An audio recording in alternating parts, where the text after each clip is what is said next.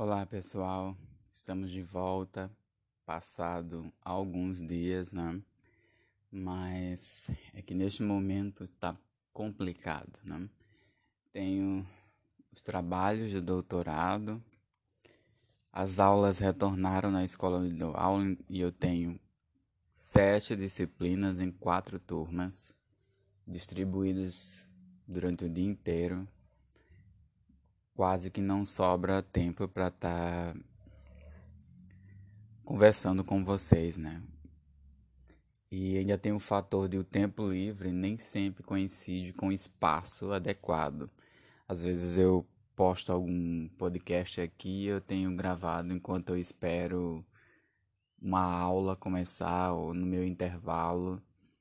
E não raro eu preciso parar o que eu estou falando porque sou interrompido por alguém ou por algum barulho externo. Uma moto que passa no, de frente à escola, à escola, um carro que passa e buzina, enfim. Isso acaba atrapalhando um pouco, né? Mas por outro lado, também gosto de expor aquilo que eu pratico. Eu tenho falado com vocês agora sobre a questão da publicação, né, de abstra abstracts, resumos e artigos curtos, né, o short paper, e é justamente o que eu tenho trabalhado. Eu tenho feito neste momento, semana, esse final de semana, eu trabalhei na, na escrita de um resumo, um resumo expandido né, que tem duas páginas, é um short paper, para um evento que quero participar no meio do ano. E como tenho dito a vocês, para que eu chegasse a esse evento eu tive que filtrar. Eu recebo uma média de 80, 90 e-mails por semana sobre congressos. Todos são da minha área de formação, que é da ciência da computação.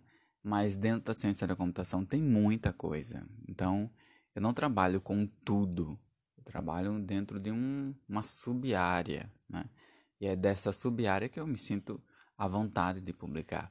Então eu tenho que filtrar esses eventos. Como eu estou no doutorado, eu tenho que me preocupar também nas publicações. Então tem que ser um congresso, como falei para vocês, né, que, que seja pensado no qualis deles, na referência, se ele tem um impacto, se esse impacto é correspondente ao meu curso, se meu curso aceita esse impacto, às vezes, eh, no Brasil, como nós temos a CAP, a CAPES tem uma tabela que está disponível na plataforma Sucu, Sucupira, a, a, base Qualis da CAP, né, que indica eventos, congressos, simpósios, jornais, revistas, dando nota a esses eventos para determinada área. Então, a área de ciência da computação, que jornais, revistas ou simpósios têm uma nota A, por exemplo, a nota A1 é o máximo aceito pela CAPES ou indicado pela CAPES como sendo o melhor da área.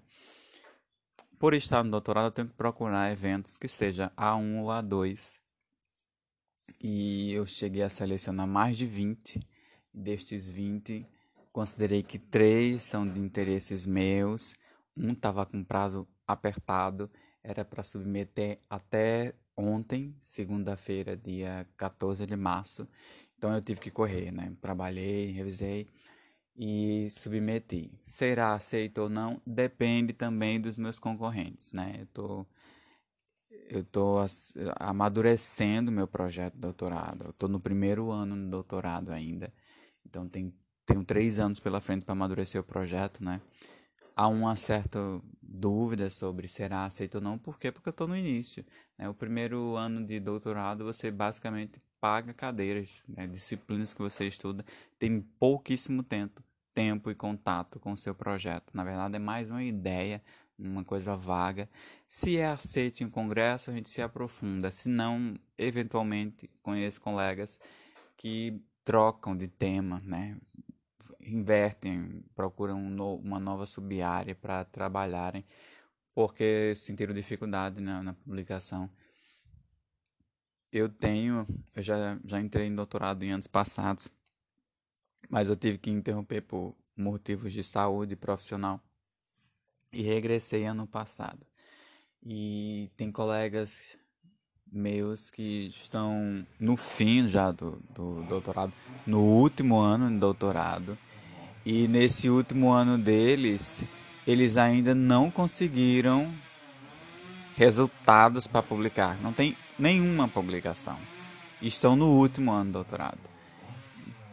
Então nós temos esse desafio, né? E como evitar, superar esses problemas?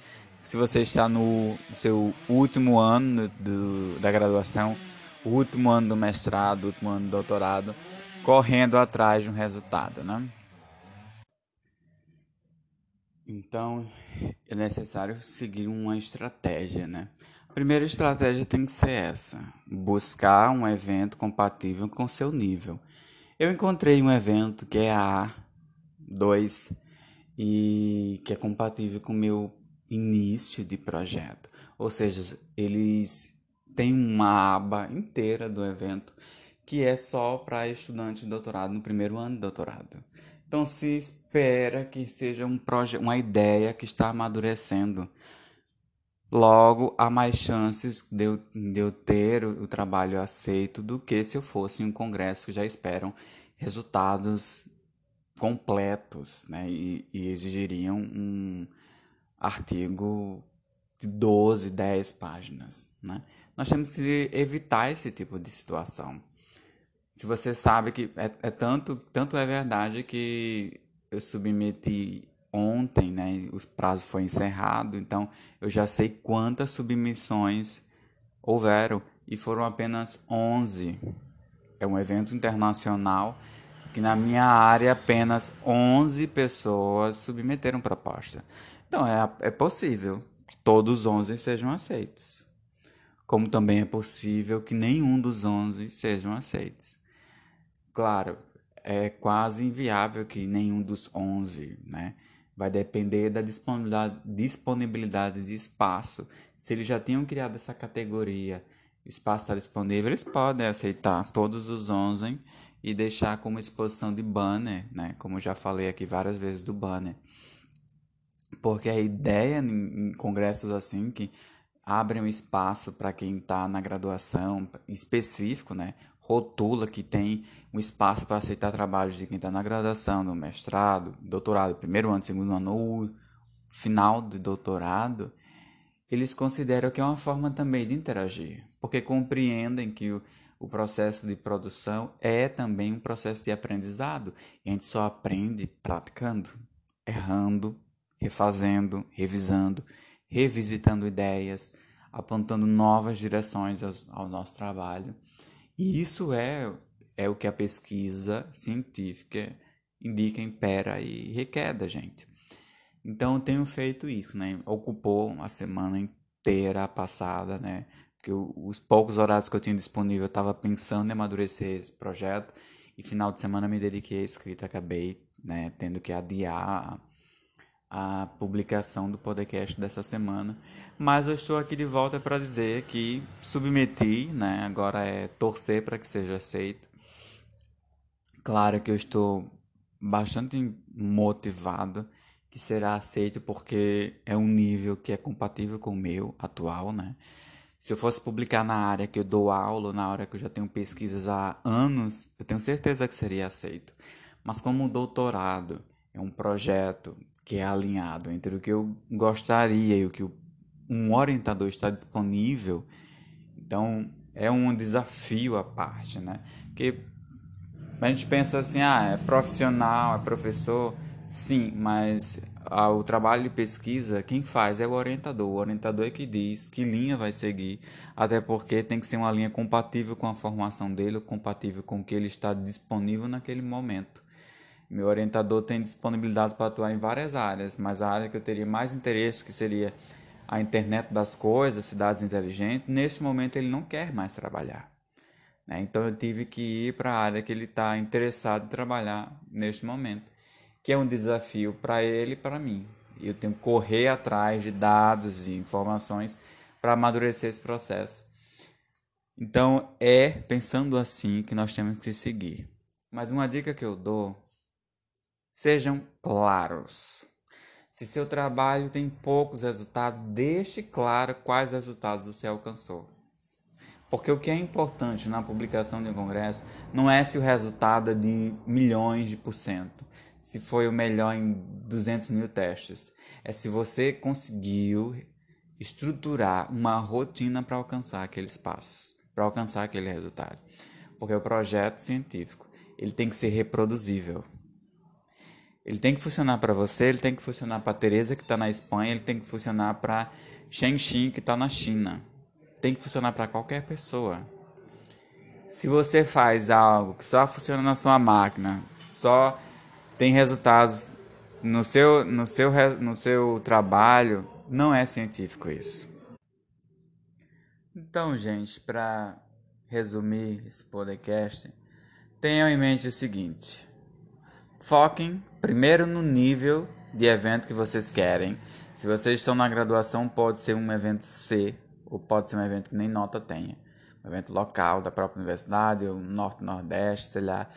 Um evento que esteja disponível que irá ocorrer na sua cidade ou próximo à sua cidade para evitar custos né, também. Se você está no mestrado, foque em congressos de eventos e artigos da família do B, né, considerando a Qualis. Mas se você está no doutorado, você vai precisar de um A. A1, A2.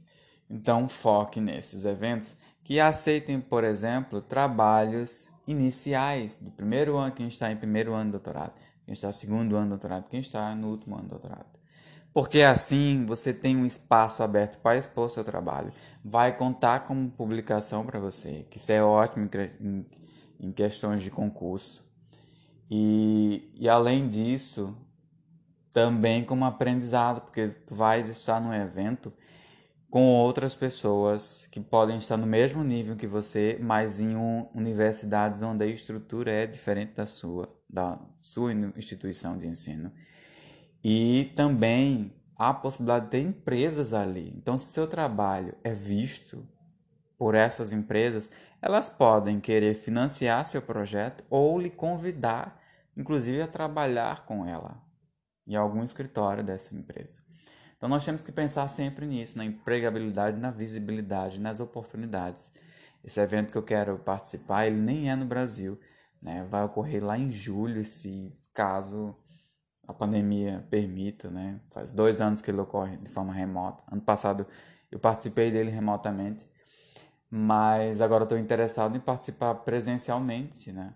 Porque tem várias empresas que já confirmaram a participação nesse evento estarão lá expondo ideias, projetos e novas utilidades e produtos dessas empresas, né, deles. E é um, um contato, porque o meio empresarial é acadêmico e a gente sabe que não está fácil a empregabilidade, né? O pós-ensino,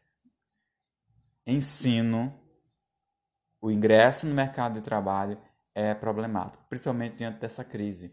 Eu tive a sorte e o privilégio porque eu consegui um programa de training logo após eu sair da faculdade. Então, eu tive um treinamento para ser profissional, já ganhando dinheiro, né? E assim eu consegui o primeiro emprego, vieram os outros empregos, uma sequência de oportunidades porque eu corri atrás. Então, o que eu quero com vocês, além de agradecer às pessoas que, que me ouvem, nos países que ainda não visitei, que me acompanham aqui, é que pensando nisso e pensando também em colegas meus do doutorado que estão nessa situação de tentar o primeiro artigo e nunca publicaram, eu estou escrevendo um livro só sobre publicação de artigo. O livro vai conter dicas que eu tenho feito podcasts aqui publicados e dúvida desses meus colegas.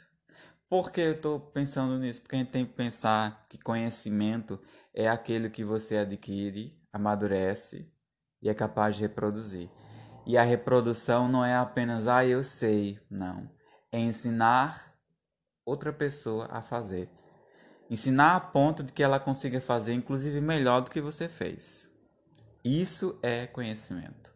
Então, eu estou estruturando esse, esse livro para que quem me acompanha aqui no podcast tenha acesso a esse livro. Vai ser um valor simbólico, claro.